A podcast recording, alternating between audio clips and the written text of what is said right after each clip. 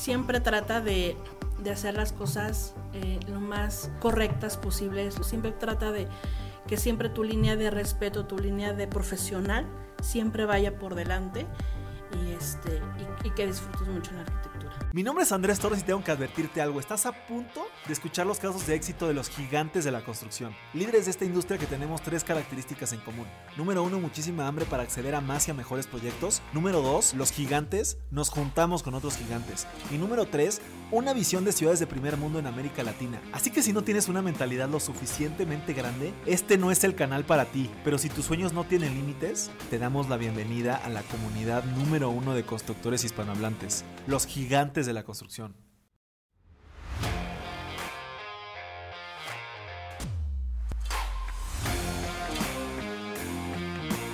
Mis gigantes, bienvenidos a un episodio más de este, el podcast más importante de construcción hispanohablante.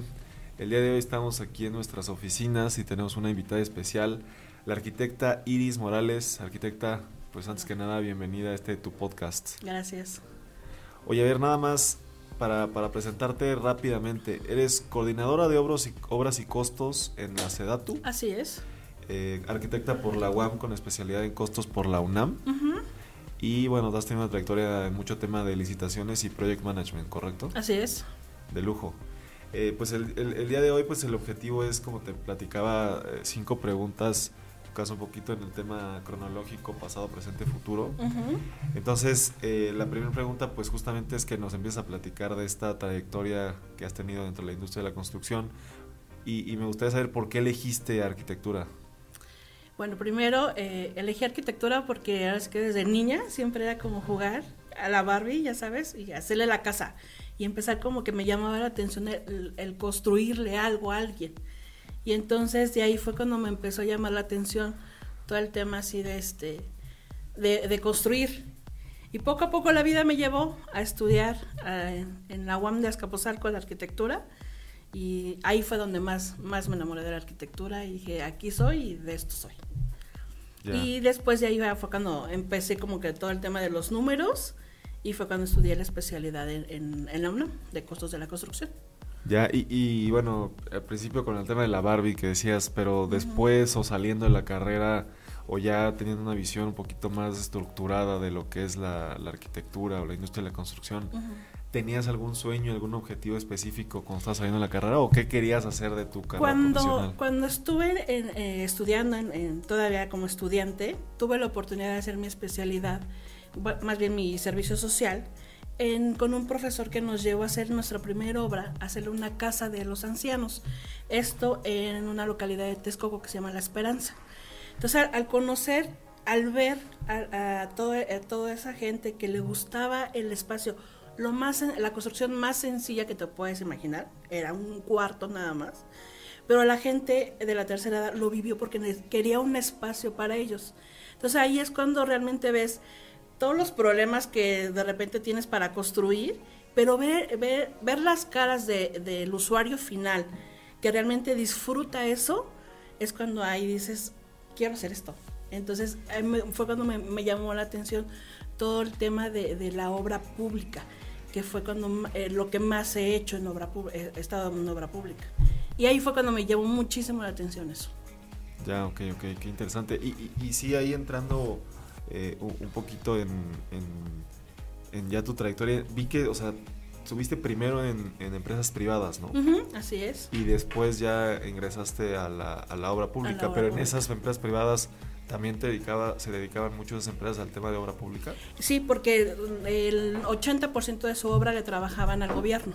Entonces era, uh, tenía, bueno, diferentes empresas que las que estuve, había eh, obras para la Conagua, para la SCT, había obra para la Judicatura, había obra para la Ciudad de México. Entonces de ahí fue que eh, todos nuestros clientes, el, el 80%, era una dependencia de, de, bueno, de la Ciudad de México o del gobierno. Ya, ¿Y, ¿Y, qué aprendiste en ese, por ejemplo, en esos primeros trabajos? Siempre me enfoqué, prim primero fui residente de obra. Entonces, y me gustaba como especializarme en ciertas cosas. O sea, estuve en, una, en, unas empresas que hacían puro aluminio, otras pura herrería, otras pura carpintería, pero siempre como residente. Así fue cuando empecé yo.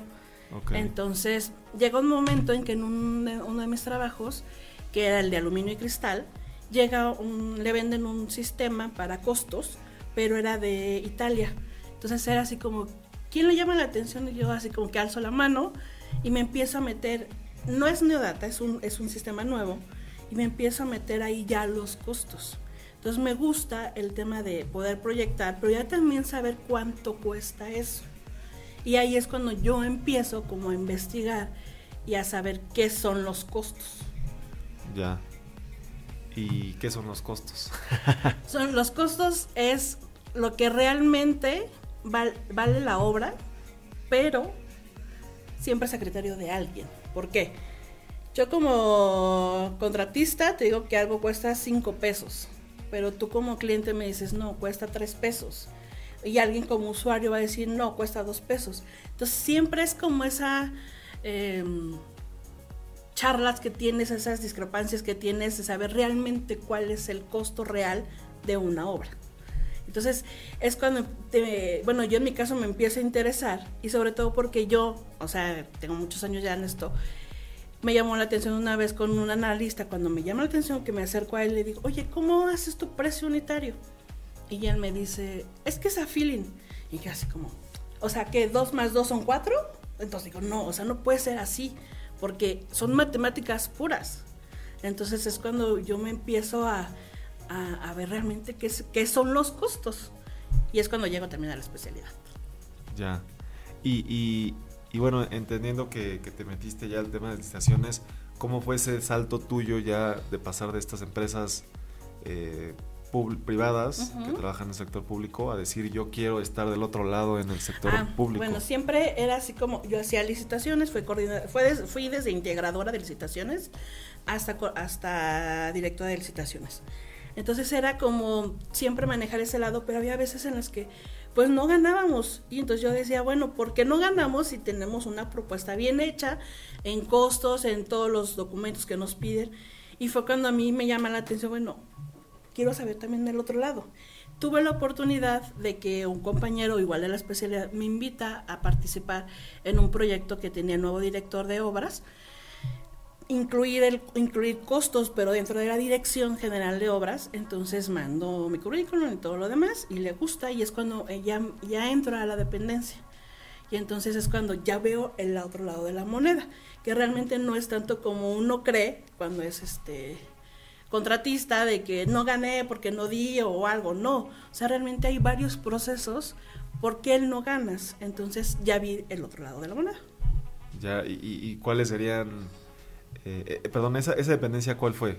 ¿Directo ya se da tú? Sí. Ok, y, ahí, eh, ¿cuáles serían esos temas que a lo mejor el contratista tú crees que no, que no ve o que no visualiza o que no le pues pone suficiente atención? Que realmente hay que ver, en este caso de las obras que maneja ese dato, que es proyecto integral, realmente es ver todo un trabajo que hay atrás, que muchas veces como contratista tú dices, ah, no, tú ponle un, ponle un precio pero realmente hay que analizarlo bien. Entonces el equipo de, ahí lo analiza. Ellos me dicen 5 pesos, pero ellos ya tienen un trabajo realizado. No cuesta 5 pesos, cuesta 10 pesos. Entonces muchas veces el contratista da un número por querer ganar y quedar lo más bajo, cuando realmente es que no, o sea, hay un trabajo previo en el cual ya se vio que no vale eso, vale más o menos dependiendo. Y, y eso solo sucede en proyectos integrales en un proyecto a lo mejor a precio unitario ya deberías de tener como parámetro mucho más cercano a la realidad. Ya, sí, muchísimo. Un proyecto integral es mucho a, mucho a criterio. En cambio, un proyecto a precio unitario, pues es muy claro lo que quiero. Y, justamente una de mis preguntas, ya entrando al tema de, presente, que fíjate que, que, bueno, yo estamos muy pendientes de Compranet, no, no hemos participado en ninguna licitación de Sedatu, eh, pero pero entiendo que están licitando muchísimo, como, como bien me, decías ahorita que llegabas, que bueno, que vienes de Ciudad Obregón, etcétera, y, que tienen obra en todo el país. Entiendo inclusive que Sedatu absorbió mucho del presupuesto que se le daba a los municipios, o algo así tengo entendido. Eh, en ese, en ese, en ese, en ese caso que todos los concursos que sacan, eh, y que he visto que los hacen en proyecto integral, eh, obviamente para el contratista es más complicado eh, calcular esos precios, hacer esas licitaciones, también por el tiempo que requiere, o sea, tienes que hacer una cuantificación, tienes que, hacer una revisión de los planos, si se te olvida algo, pues al final, como decía un profesor mío de la universidad, si no lo pones, lo pagas. Eh, en, en, ese aspecto, ¿qué beneficios y qué problemáticas tiene para ustedes el contratar prácticamente todo, o no sé si todo, por proyecto integral? El beneficio que tiene hacia la dependencia es por lo mismo de que eh, viene siendo como una dependencia joven, no tiene tanta infraestructura. Entonces, por tal, eh, contrata proyecto integral para que las, las empresas participen con toda esa infraestructura que ellos deben de tener. Entonces, ese es un beneficio que tiene la, la dependencia. Sí también es muy complicado de repente hacer una supervisión, una vigilancia, porque muchas cosas se dan a criterio. Entonces ahí es cuando empiezas con la contratista, con la supervisión y el residente a tener mucho, muchos conflictos porque yo, yo creo que esto vale esto, yo creo esto, yo creo esto, porque obviamente por ser precio alzado no estamos obligados a pedir un precio unitario, no nos pueden dar ese, ese tipo de información. Entonces esa parte es como la, la parte negativa para ambas partes. Entonces hay que tener mucho, si es mucho trabajo para la contratista al querer participar, porque si algo se le pasó, ah, casi casi de con la pena, a ti se te pasó. Entonces también ahí es cuando hay muchas eh, hay muchos problemas en esas situaciones, pero siempre siempre se llega a un, a un buen camino para poder resolver todo, porque también eh, a los contratistas los acompañan los proyectistas. Entonces tienen de primera mano lo que se requería y el cambio o la modificación de que si algún material no está dentro del alcance de la empresa por n número de cosas, entonces siempre hay una solución inmediata. Entonces hay pros y contras. La verdad es que es, es, es, mucho más trabajo que un precio unitario, sí, muchísimo más trabajo. Pero también eh, llega a comprometer a las contratistas a que me entreguen un producto final. Y en, precios unitarios luego dicen, no, pues nada más me pagaste 5 mil metros cuadrados y hasta ahí. Y en cambio un, proyecto es, integral es, nunca te puse un volumen, nunca te, nunca te puse un tope. Eso es lo que yo, si tú creías que nada más eran cinco árboles, no, pues son diez mil árboles, porque había un proyecto y tú, te, tú no lo viste. Entonces es como, tienen pros y contras para ambas partes. Ok, ahí tengo varias, varias preguntas. Este, bueno, la, primera, eh, entiendo que hay cuatro pilares del, de cualquier proceso de administración de proyectos, ¿no? Que los principales serían costo, tiempo y calidad, ¿no? Eh, pero el cuarto, que creo que es lo que estabas comentando, sería el alcance. O sea que justamente en el proyecto integral eh, el alcance es terminar el proyecto. Exactamente. Pero en las especificaciones no hay un alcance específico de cada una de las cosas. O sea, yo tengo un muro que me, se me pones en las especificaciones técnicas ciertas cosas, eh, o no sé si con las especificaciones técnicas es suficiente para que el contratista sepa a detalle el alcance que va a tener la obra, no sé si me explico, o sea, que le pueda meter cierto tipo de, acabado o no, o cierto tipo de pintura o no, para saber qué tan elevado qué tan bajo puede ser su costo. No, en las, en las especificaciones que se entregan son eh, realmente muy, muy a detalle. Entonces, sí se trata, porque habrá veces en las que sí se vaya alguna cosa, pero el 90% se trata de que esté el 100% del proyecto para que después no, se llegue a un tema de no me dijiste.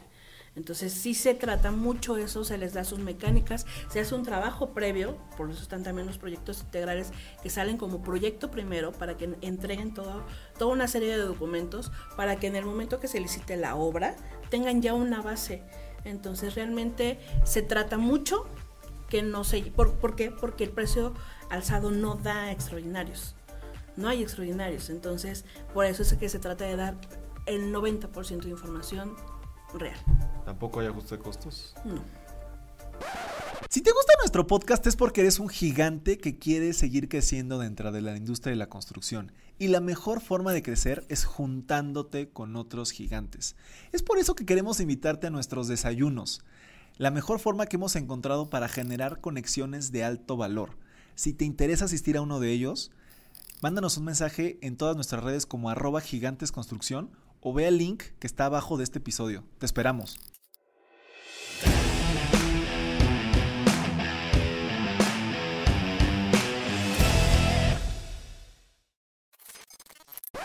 Y en este, en este tema entonces tú dirías que el alcance sí está definido para el contratista. O sea, el contratista no tiene dudas del alcance del proyecto en ningún momento.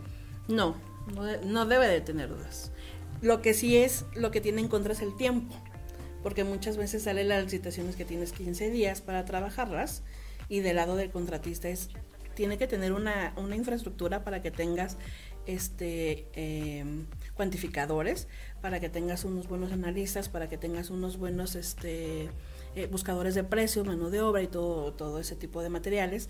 Entonces, sí tienes que tener como constructora una, una buena infraestructura para que en ese tiempo, porque es muy corto el tiempo, puedas entregar una buena revisión del proyecto y llegues a, y que, que estés 100% con tu costo que diste.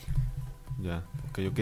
Y nada más me, me queda una duda eh, en, este proceso, ¿tú también estás en la parte de la licitación o, tú ya estás en, el otro lado? ¿Estuviste antes en la parte de las licitaciones o nunca? No, no. Ahí dentro de la dependencia no. O sea, yo estoy directamente en el área de obras ya. O sea, nosotros ya nos llega, es la empresa que ganó, eh, supervisa la ejecución. Ya. En las licitaciones sí no tenemos nosotros nada que ver. ¿Y nunca estuviste en esa área? No. Ok, ok, ya. Y, y, bueno, ahorita otra, otra pregunta que tenía en esta parte del presente, hablando del tema de costos, ¿no? O sea, eh, ¿cómo calcula la dependencia el presupuesto si no tiene precios unitarios? O sea, en base al proyecto y, y, la persona que hace el proyecto les da un, un costo o utilizan estos famosos precios paramétricos y, y, y, pues ese tema de tabuladores de costos o precios paramétricos, ¿qué opinas? ¿Son funcionales, no son funcionales? Mira, la dependencia, no, o sea, al hacer un, un proyecto eh, base, que se lo pide, eh, hacen un concurso para, para, todo el tema de proyectos, eh, el, el, proyectista entrega un presupuesto de cuánto valoraría esa obra. Y la dependencia tiene al área de costos, el cual se dedica a revisar todo ese tipo de información. Entonces ellos avalan o ponen algún precio en el que está erróneo o algo. Ellos, ellos ponen un, presupuesto en el cual dentro de la dependencia se sabe cuánto, cuánto vale esa obra. Y entonces de ahí el tema de los paramétricos no, no, tiene la dependencia una como tipo con agua, como tipo SST o como el famoso CIPU de la Ciudad de México, no se tiene tabuladores. Entonces, que eh, actualmente el director general de, costos, que fue antes el director de, la, Ciudad de México, de CIPU, su, su, proyecto que él trae es hacer eso, hacer unos tabuladores para ese dato y, y ya, ya saber cuánto cuestan todo lo que normalmente se pide. Entonces, pero eso es un proyecto como a largo plazo todavía. Entonces, este, se tiene así, ellos sacan su costo, ya, ya, lo, ya lo informan hacia el área de licitaciones, el cual hace todo el proceso para, para participar y todo lo demás. Y entonces, lo que eh, para mí en el tema de los paramétricos, eh, por un lado, pues, en el caso de Cipu no está como tan, como contratista y que te paguen con un Cipu, si dices no, porque es, es muy bajo, o sea, realmente es muy bajo. En el caso de SCT y con, y con Agua, por los que yo he visto en el momento que, he participado con ellos, realmente está como a nivel medio. No hay uno que yo, uno que yo diga, es que realmente está bien pagado. No, no hay. Entonces, pero ya ahorita que tuve la oportunidad de hablar con el director que hizo Sipu, realmente entendí por qué, era, por qué yo lo veía como tan barato como contratista, pero realmente él, él eh, al ver todo, toda la República, los costos de que no es lo mismo del norte al sur, y él llega a, una media, y es cuando ya yo, entiendo por qué esa media, pero nunca es aplicable. pero, el, pero el CIPU debería de ser solamente de la Ciudad de México, ¿no? No tendría que considerar costos de norte o del pero sur. Pero cuando no, pero sí los, sí los considera, sí los, considera, porque es, ocupan información para llegar a un paramétrico, para comparar cuánto sería una media del norte al sur en toda la República y llegó una media que sería para la Ciudad de México. Entonces realmente Sí, le hace falta mucho trabajo como de estudio realmente, como convocar a los contratistas, a, las, empresas que hacen las obras, para, para decir cuánto realmente cuestan las cosas. Porque muchas veces vemos los costos que están muy bajos por, por lo que realmente es, ejemplo, también manos de obra. No es lo mismo un rendimiento que se tiene en el norte, en el sur, y hasta dentro del mismo norte, ahorita lo estoy viendo donde estoy. No es lo mismo eh, en la ciudad de Ciudad Obregón a los pueblos yaquis. No es el mismo rendimiento en mano de obra. Entonces, hay que revisar todo ese tipo de cosas. Sí, pero el problema ahí es que si justamente si, si, estás en el pueblo yaqui te califican con un CIPU, pues está terrible. complicado. terrible, sí. Este, y, y, bueno, especialmente ya, o sea, regresando a Sedatu, eh, estos, estos paramétricos o estos, estos presupuestos que entregan los proyectistas han estado correctos, o sea, no has tenido problemas de que, oye, pues sí estaba muy mal nuestro presupuesto base y, al final del día no, no, no se pudo terminar. La mayor de las veces sí, sí, están este, empatados. De repente habrá uno que otro que sí brinque, pero ya es cuando, en, ya en obra, cuando lo mandan, ya es cuando empezamos a hacer revisión también de ese tema. Pero yo creo que el 95% sí llegan, sí llegan bien. Ya ok, ok. Sí, porque ese es un tema, ¿no? Si, si ese precio está mal, pues el proyecto puede que tenga problemas, ¿no? Entonces, desde... Porque hay muchos proyectos en obra pública que nos tenemos algo de experiencia o bastante experiencia en esos, en esos proyectos. Si el proyecto viene mal, eh, siempre hay problemas en la ejecución de la obra, ¿no? Arrastras todo eso. Y si el costo también está mal, pues peor, ¿no?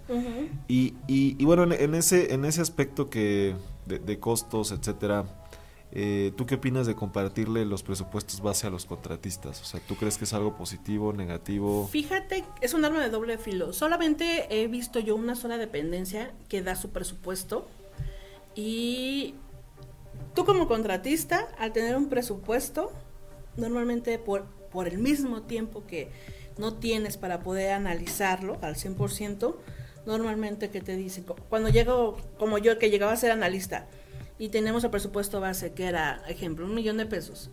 Y, y de repente el director decía, bájalo un 15%.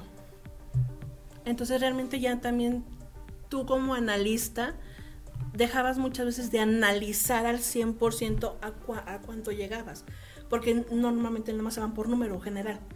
Entonces no es tan bueno que te den ese número, porque tienes que analizarlo, tienes que revisar 100%. Y por eso eh, también muchos nos, pedían hacer el famoso proforma de realmente cuánto me cuesta la obra. O sea, pónmelo real, no como lo concursaste, pónmelo real. Y al hacerlo por el mismo tiempo que concursaste, resulta que sí te bajaste ese 15% y cuando haces tu, tu proforma y resulta que ya no era el 15%, era, ya subió un 30%, entonces ahí es cuando, no es que tú no hiciste bien tu trabajo, ¿no? Cuando realmente no, o sea, por eso no es tan bueno que te lo den. Realmente pónganse a, analizar todo al 100% y poderlo entregar al 100% lo más real posible. Entonces si es un tema, yo, yo no lo daría por eso. Pero también es mucho más fácil si fueses si fueras analista también es mucho más fácil de bájate tanto y ya, con eso concursar. Pues sí, es, como, creo que esa definición que diste, creo que sí es un alma interesante doble filo, porque cuando te comparten el, presupuesto base, sí puede que suceda eso. Obviamente la recomendación sí sería, oye, pues haz el análisis real y compáralo con el presupuesto base y ya tomas una decisión si sí le puedes bajar el 15 o solo le puedes bajar el 10 o puedes estar o estás muy pegado al presupuesto base o el presupuesto base está mal hecho porque también es una opción, ¿no? Sí, también. Que el presupuesto base esté mal hecho y, y, pues si te comprometes a ese precio y firmas un documento en el que vas a ese precio, pues después como contratista va a salir perdiendo. Sin embargo, hay muchas otras ocasiones en las que, pues sí, o sea, fíjate que de repente damos masterclasses y que me gustaría mencionar al, arquitecto Antonio Villarreal, eh, de una empresa gerencia de proyectos de Monterrey que se llama Axioma, también tiene un podcast que se llama Bitácora 32 me parece que habla exclusivamente de administración de proyectos, ¿no? Y una vez él me compartió en un, en un webinar que, eh, que, los, que los proyectos, si tienen, eh, perdón, las licitaciones, si las empresas tienen más o menos 5% de 5 o 10% de diferencia en el presupuesto base, la licitación estuvo mal hecha, porque no todos tenían las mismas bases y porque no calificaste bien a las personas que pueden entrar, ¿no? Él sobre todo porque son eh, más proyectos privados, ¿no? Entonces, eh, aquí no es de que cualquiera se pueda entrar, sino que pues tienes que invitarlos, ¿no? O sea, él tiene que invitarlos. Sin embargo, creo que tiene mucha razón, ¿no? O sea, si de repente tienes un presupuesto que se excede 30% del presupuesto base y otro que está 30% abajo del presupuesto base, pues no todos los contratistas tenían la misma información para hacer la licitación. Exacto. En cambio, cuando compartes el presupuesto base, técnicamente estás diciéndoles, este es mi tope y todos tienen la misma información y vas a tener más propuestas eh, que se adecúen. Siempre a la baja. Siempre a la baja van No, a o sea, pues sí, pero que se adecúe, o sea, que tengas más opciones. Si participan 10 y de esos 10, 3 se pasan de presupuesto base, pues eso significa que ya el 30% de las personas que participan en tu licitación están fuera automáticamente. Ujú. Entonces el 30%, es 30% es mucho. Entonces ya no tienes, tienes menos opciones, ¿no? Para elegir. ¿Quieres ser parte de los gigantes y participar en un episodio del podcast? Te invito a unirte al Club de Gigantes, la red de negocios más innovadora de la industria de la construcción, donde tendremos sesiones privadas con líderes de la industria y buscaremos asociarnos entre los miembros de la comunidad para acceder a más y a mejores proyectos. Te dejo la información completa en la descripción de este episodio o ve a nuestro perfil de Instagram y encuentra más información por allá.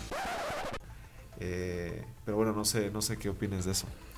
O sea, tienes toda la razón, pero también es como como que también vamos a lo mismo. Yo al decirte que esta botella cuesta 10 pesos y que solo te la voy a comprar a 10 pesos, tú vas a decir, bueno, para yo ganármela te la doy a 8, pero otro va a decir, te la doy a 6 y el otro a 2.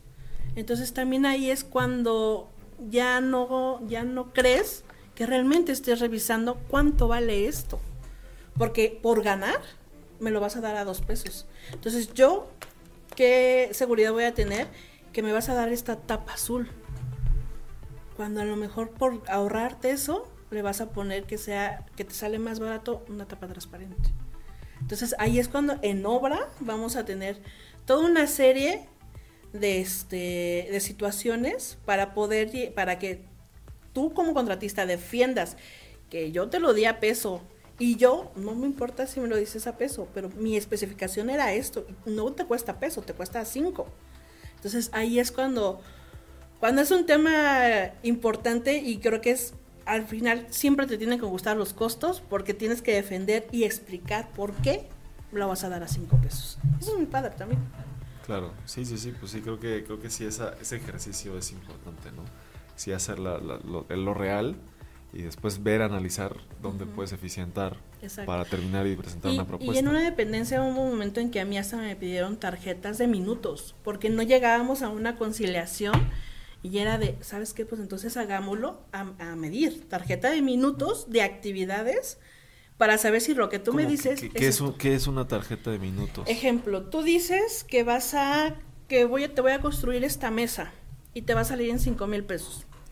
Tú como, contra, como dependencia vas a decir, no, me salen dos. Y yo, no, es que me salió en cinco. No llegamos a ninguno. Entonces, ok, vamos a la tarjeta de minutos, que fue. Es que el carpintero corta la madera en 10 minutos. Luego viene el, este, el carpintero a pegar, a atornillar, a, a clavar, tornillar, dos minutos. Entonces empezamos a sumar los minutos que usé para la actividad de hacer esta mesa. Y luego te voy a hacer la- el rendimiento del material con tarjeta de especificación del material. Es que para pintártelo, el rendimiento me dice que son 5 metros cuadrados por, li- por litro. Entonces empezamos a desmenuzar todo un precio unitario al punto de llegar a minutos, al punto de llegar rendimiento con, con o sea, muy específico y muchas veces es hasta, hasta videos o fotos del proceso para que yo te, yo te diga, ¿sabes qué? Sí, sí vale 5 pesos. Eso es más para precios, precios extraordinarios. Ajá, exactamente. Ahí es cuando siempre hay un tema, entonces sí, eh, ahora es que me han pedido hasta, hasta eso para poder defender un precio. Ya, pues sí, creo que para precios extraordinarios sí se puede, se pudiera llegar a eso. A nosotros no nos han pedido tanto, pero pero suena, suena interesante. Y, bueno, pues para, para ir cerrando eh, este, la, última pregunta, arquitecta, ¿qué, proyectos tienes tú de manera personal y qué proyectos nos puedes compartir que tenga Sedatu para el mediano o largo plazo? Ahorita de manera personal es... Eh, eh, ha habido muchos cambios dentro de la dependencia, pero por lo pronto ahorita estoy apoyando para cerrar las obras que tienen este, en, el, en Ciudad Obregón. Tiene bastantes obras ahí, entonces es lo que estoy apoyando en, a nivel expediente, revisar todo el tema administrativo, en lo cual también hubo un momento en que si algo, había de extraordinarios, aunque no se, no, se, no se pagan extraordinarios, siempre es como tratar de una conciliación con la empresa. Entonces ahorita estoy en esa parte como revisando todo el tema con, de, de obra en Ciudad Obregón Siempre los cierres son un problema, ¿no? Son terribles los cierres, porque aparte de, de que uno dice una cosa y otra, el tiempo también nos gana, o sea, el tiempo ya es cuando lo tenemos encima, entonces es muy complicado. Ahorita ya se está cerrando todo, todas las obras del 2021 ya están cerradas y se está en un tema administrativo nada más. Y actualmente, ahorita en el 2022, realmente eh, tiene un programa que se llama el Programa de Mejoramiento Urbano, eh, muy bueno desde el 2019 la SEDATU, en el cual a, toda, a, todo, a todo el país se quiere atender a, las, a la, obra pública. entonces, este, ha habido creciendo cada año en, el número de obras. En el 20... En el 2021 se cerró casi 300 obras. 2022 viene todavía con mucho más eh, eh, número de obras en nuevos estados. Entonces realmente viene con un programa muy fuerte sobre eso y es, es, es realmente muy enriquecedor con ver las obras ya que las vivan la, localidad. A mí yo me quedo mucho con una obra en, Pueblos Yaquis, donde es el área de la, de la pesquera. Entonces tenían un cuarto realmente en donde cual llegaban los barcos ahí, eh, las lanchas que eran de camarón y de jaiba, y era un cuarto. Hoy en día tienen una infraestructura que se les hizo y me tocó el día que llegan las lanchas, o sea, me tocó ver cómo las señoras que son las que revisan eh, que venga bien el camarón, que venga bien la jaiba, usar el espacio y que el espacio se adaptó muy bien a todas sus necesidades. Eso realmente al final creo que es como la, este, la cereza de todo un, este, un trabajo que, que el secretario ha hecho muy, muy bien y este y hemos trabajado mucho en eso. Entonces, vienen muchísimas obras todavía para este año, todavía para los siguientes se vienen más obras también, pero viene esto desde el 2019. Entonces, realmente es, es muy padre todo lo que se está haciendo ahorita. Ya, de lujo, ¿no? Pues que, que terminen de, de cerrar administrativamente después de 2021, que el 2022 sea muy exitoso y pues, pues ahora sí que agradecerte muchísimo por, por tu tiempo acá en, en, en el podcast.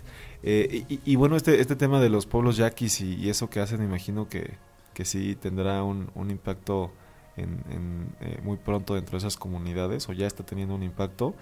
Eh, y, pues no sé si alguien te quisiera buscar para, para cualquier tema de lo que platicamos, arquitecta, ¿dónde, te pueden buscar? Este, pues por correo, sería mi, mi correo personal, cualquier cosa que tengan duda y con gusto. Es morales-iris arroba yahoo.com.mx. Hay cualquier cosa. Vale, de lujo. Fíjate que mi socio se apellida Iris, ah. pero con I. Y. Y. Ah, este. Eh, de lujo. Y bueno, tenemos una pregunta bonus con la cual terminamos todos los episodios. Eh, y, y, bueno, acá en Gigas de la Construcción tenemos proyectos muy ambiciosos. Sin embargo, hoy en día estamos formando un club en el cual el objetivo es que todos nuestros miembros puedan acceder a más y a mejores proyectos. Entonces, eh, si tuvieras que darle tres consejos a una persona que está iniciando su carrera dentro del sector de la construcción o a una persona que quiere llevar su carrera a otro nivel, de acuerdo a tu experiencia, ¿qué consejos le darías? Creo que el primer consejo sería, eh, primero que te guste muchísimo la obra muchísimo la construcción, muchísimo la arquitectura, porque no vas a dormir, nunca más vas a volver a dormir. Entonces tiene que gustar demasiado lo que haces, porque vas a tener muchísimos retos. Realmente es muy padre porque ves eh, desde temas administrativos y la construcción es muy amplia. Entonces te, tiene que gustar demasiado, pero ya no vas a dormir jamás. Eh, como segundo sería, eh, siempre trata de dar un costo lo más real posible que puedas. No por quererte ahorrar un material, en calidad de material, quieras bajarte por ahorrarte mano de obra. Eh, trata siempre de, dar un muy buen precio que represente una calidad, porque al final eh, va a haber personas que van a disfrutar ese espacio. Entonces, siempre piensa que lo vas a hacer para alguien que tú vas a conocer y que lo va a vivir ese espacio en algún momento de su vida y que quieras que vea algo de calidad. Y por último sería, em, siempre trata de, hacer las cosas eh, lo más correctas posibles. La, también se maneja muchos, muchos temas mm, no buenos en la obra, pero siempre trata de que siempre tu línea de respeto, tu línea de profesional, siempre vaya por delante y, este, y, que disfrutes mucho la arquitectura. Y los costos que siempre es como es, siempre va a haber ahí un tema porque es dinero y cuando le afectas el bolsillo de alguien siempre va a haber un tema, pero tratarlo de hacerlo lo más correcto posible y lo más leal. Esos serían como que los consejos que daría. Claro, me gustan, me gustan. Pues ahora sí que aquí siempre terminamos diciendo que ya lo eras, pero el día de hoy te queremos nombrar una gigante de la construcción, Tecta. Otra vez, muchísimas gracias por, por todo tu tiempo. Gracias a ti. Y bueno, para todos los gentes que nos escuchan, eh, bueno, ya saben que a mí me encuentran en todas las redes como inc.andrés Torres. Eh, tenemos ahí gira ya de desayunos por diferentes ciudades, Querétaro, Guadalajara y Ciudad de México. Y pues nada, nos vemos muy pronto con un episodio nuevo.